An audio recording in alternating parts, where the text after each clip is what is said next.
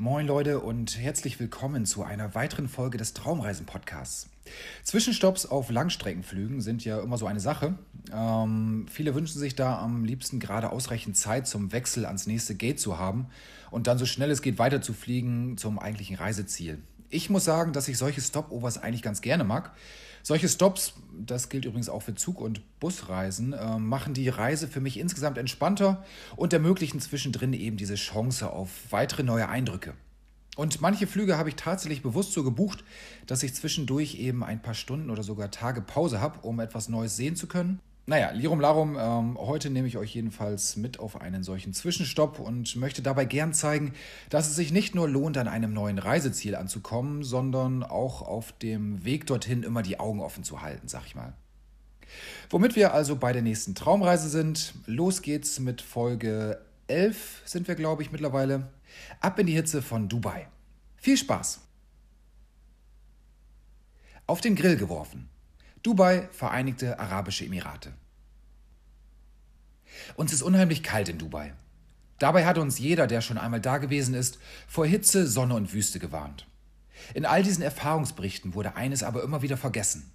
Die Klimaanlagenluft, die uns von all dem abschirmen soll. Und das wirklich überall. Überall. Wir sind heute nur kurz in Dubai. Sechs Stunden Zwischenstopp auf einem Langstreckenflug von Deutschland hinein in die weite Welt. Das reicht uns, um eines der interessantesten Städtebauprojekte der Erde kennenzulernen und ein Gefühl dafür zu entwickeln, wie Dubais Bemühungen auf dem Weg zur Ausnahmemetropole der arabischen Welt aussehen. Während andere arabische Städte wie Kairo auf eine jahrtausendealte Tradition zurückblicken können, ist Dubai erst wenige Jahrzehnte alt, hypermodern und ölreich. Letzteres sorgt dafür, dass sich das Emirat immer weiteren Prestigeprojekten widmet, um seine Rolle in der Welt zu finden und vermutlich auch, um dem Luxusleben der Scheichs ein wenig Spaß und Abwechslung zu bringen. Einen längeren Urlaub in Dubai können wir uns nicht vorstellen. Sechs Stunden lang den Bauwahnsinn anzuschauen, aber allemal. Also Einreisestempel mit arabischen Schriftzeichen holen, Geld eintauschen und raus aus dem Flughafen. Und Jacke anziehen. Noch werden wir nämlich eine ganze Weile nichts mitkriegen von der drückenden Luft, die Dubai selbst am späten Abend umgeben soll. Es ist 20 Uhr abends. Unser Ziel ist die Dubai Mall, das größte Einkaufszentrum des Emirats mit Riesenaquarium, Kunsteisbahn und Zugang zum Burj Khalifa, dem mit 828 Metern höchsten Gebäude der Welt. Der Wolkenkratzer ist der eigentliche Grund, warum wir überhaupt ein paar Stunden Dubai erleben möchten. Die 13 Kilometer zur Mall legen wir mit der Metro zurück. Mit Jacke, T-Shirt und Jeans fühlen wir uns zwischen all den blütenweißen Gewändern der männlichen Einwohner Dubais wie ein Mitglied der Großfamilie Flodder. Auf unserer Haut hat sich außerdem eine unangenehme Mischung aus dünner Schweißschicht und Klimaanlagenluft gesammelt. Es ist kalt, obwohl draußen noch 38 Grad sind. Ein seltsames Gefühl. In der Mall angekommen sind wir noch nicht wirklich in der Mall angekommen. Die 800 Meter von der Metrostation Burj Khalifa Dubai Mall bis zum eigentlichen Einkaufszentrum schlendern wir über eine futuristische Gangway mit Rollbändern und dem freien Blick auf Hochhäuser und Palmen entlang. Es wird gefühlt immer kälter, je länger wir uns in diesem langen Klimaanlagentunnel aufhalten. Und dann stehen wir endlich in dem, was für viele Leute der größte Albtraum des Planeten ist und für andere das größte Einkaufsparadies. Die Dubai Mall zählt, wen überrascht's, zu den größten Einkaufszentren der Welt.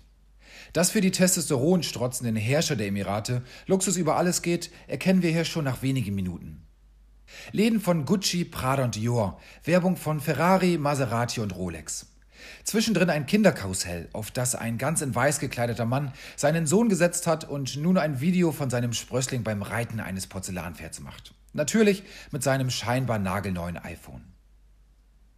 Unweit von dem Karussell drücken sich andere Kinder die Nase am Aquarium platt. Haie und bunte Fische schwimmen uninteressiert an der riesigen Scheibe entlang. Im Inneren sollen irgendwo auch Krokodile und Rochen lauern und Pinguine herumwatscheln. Im Foodcourt nebenan probieren vier Männer in weißen Gewändern beim Schnellrestaurant Nordsee ein Fischbrötchen. Wir schlittern vorbei an der Kunsteisbahn der Mall. Ja genau, eine Kunsteisbahn in einem Einkaufszentrum. Im sogenannten Waterfall Atrium, dem Wasserfallatrium, fließen einige Indoor-Wasserfälle die Wand hinab. Riesige Leuchtschilder werben für die Kinokomplexe in der Mall. Ein Süßwarenladen mit der Werbeaufschrift Ich habe noch nie eine Schokolade getroffen, die ich nicht mochte, ist so bunt, dass es in unseren Augen schmerzt. All das ist gewaltig, ohne Frage. Aber wir merken, es wird Zeit für uns, aus diesem Wunderland zu verschwinden und an die frische Luft zu kommen. Und das Gebäude zu sehen, das etwa doppelt so hoch ist wie das Empire State Building in New York, den Burj Khalifa. Eigentlich wollten wir auch hinauf auf den Turm. Das können wir uns aber sofort abschminken. Für die Fahrstuhlfahrt bis ins 148. der mehr als 160 Stockwerke sind die Tickets für die wenigen Stunden unseres Aufenthalts längst ausverkauft. Uns bleibt also nichts anderes übrig, als im Besucherbereich ein paar Glas- und Diamantexemplare des Turms im Miniaturformat sowie einige Plastikimitate im Touriladen nebenan anzustarren, bevor der Höhepunkt unseres kurzen Dubai-Zwischenstopps bevorsteht. Draußen vor der Mall wollen wir die 828 Meter des Turms in all ihrer Baukunst und Monstrosität kennenlernen. Endlich unter freiem Himmel, in der berüchtigten Dubai-typischen Hitze. In dem Schlaraffenland des Einkaufszentrums finden wir endlich eine Schiebetür, die uns hinauslässt. Den Gang ins Freie bereuen wir aber sofort. 38 Grad und das am späten Abend brutzeln auf uns herab, während wir wegen der stundenlangen Klimaanlagen-Action eine gefühlte Körpertemperatur von knapp 15 Grad Celsius haben. Wir fühlen uns, als ob wir auf einen Grill geworfen werden. Uns wird kurz schwindelig, dann fangen wir uns wieder, um unsere Umgebung wahrzunehmen. In diesem Augenblick erwacht vor uns auch ein musikgesteuerter Springbrunnen mit riesigen Fontänen zum Leben. Das Wasser sieht wunderbar erfrischend aus, ist hinter der Balustrade des Außenbereichs der Mall aber unerreichbar, um wenigstens auch nur die Füße zur Abkühlung in das kalte Nass zu halten. Im Open-Air-Restaurant nebenan schaffen es die Gäste tatsächlich, Wasserpfeife zu rauchen. Wir verstehen nicht, wie man das bei all der Hitze aushalten kann, aber vielleicht sind wir einfach nur nicht an diese Bedingungen gewohnt. Ein zweiter leichter Schwindelanfall überkommt uns. Dann schließen wir für einen Moment die Augen. Wir nehmen die Wärme auf, die eigentlich ganz angenehm ist, verglichen mit der Kunstluft im Flughafen und in der Mall. Wir atmen ganz tief ein und spüren dabei so etwas wie frische Luft in unseren Lungen, die ganz seicht süßlich nach den Wasserpfeifenaromen von nebenan riecht.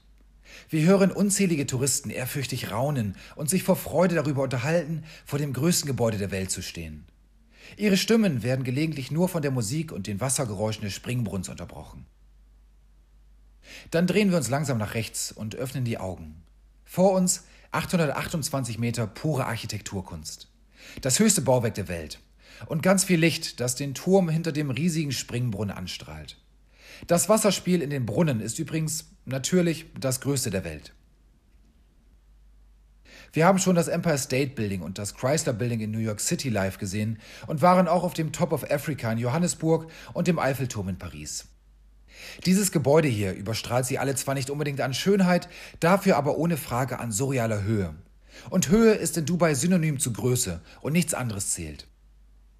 Stufenartig erleuchten Lichter und Scheinwerfer das Bauwerk rechts wie links bis zur Antenne in über 800 Metern Höhe. Um all das von der Fußgängerbrücke vor den Wasserfontänen aus auf ein Foto zu bekommen, müssen wir ganz tief in die Knie gehen und ein Weitwinkelobjektiv auf unserer Kamera aufschrauben. Kurz darauf treffen uns ein paar wenige Wassertropfen von einer Fontäne.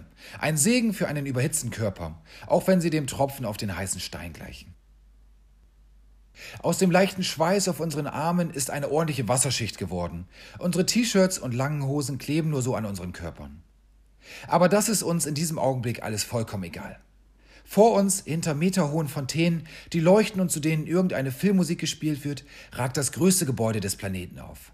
Und trotz aller Künstlichkeit, aller Klimaanlagen und all dem übertriebenen Luxus, den Dubai an den Tag legt und uns präsentiert, haben wir eine Ahnung davon bekommen, warum viele mit Ehrfurcht von dieser Stadt irgendwo in der Wüste am Persischen Golf sprechen.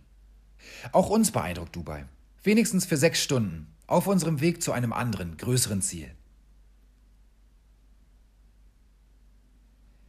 Damit sind wir am Ende unserer heutigen Traumreise angelangt. In einer Woche geht es in unserem Podcast übrigens dort weiter, wohin wir diesen Zwischenstopp in Dubai eingelegt haben.